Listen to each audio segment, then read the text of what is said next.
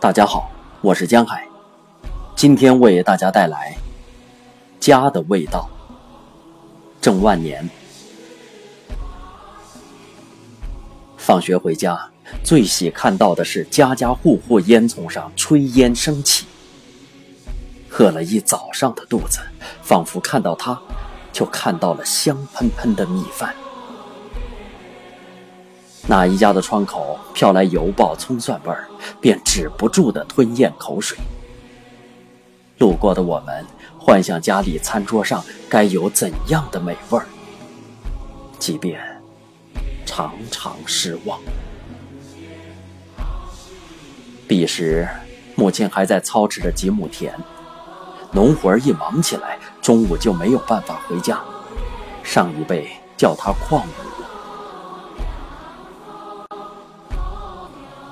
那么几次，推开家门，除了迎面跑来的鸡鸭，家是冷的，灶也是冷的，更没有米饭或油爆葱蒜的香味儿，心也就凉了一截儿。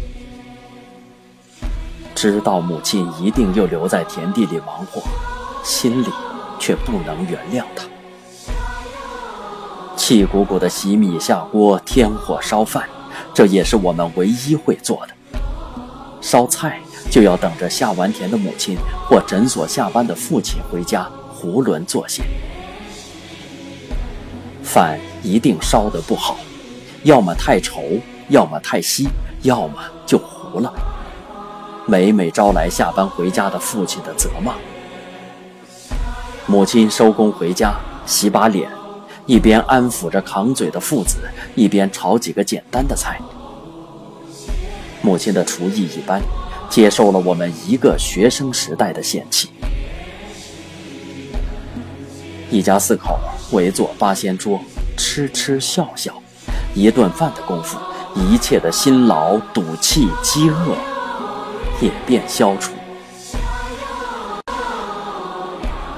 我们依然不会做饭，母亲的饭菜也始终进步不大，但埋怨不会再有。离乡千里，围坐八仙桌的机会已然不多，能吃上母亲亲做的一口饭菜，更是不易。母亲早已离开农田十来年，不再旷饭菜或已准点备好，却再没放学下班的人上桌。那份期待，由我们转换成负。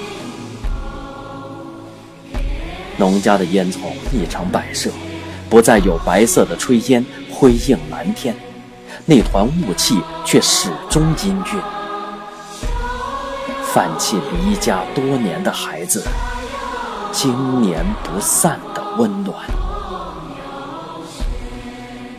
年关，家的方向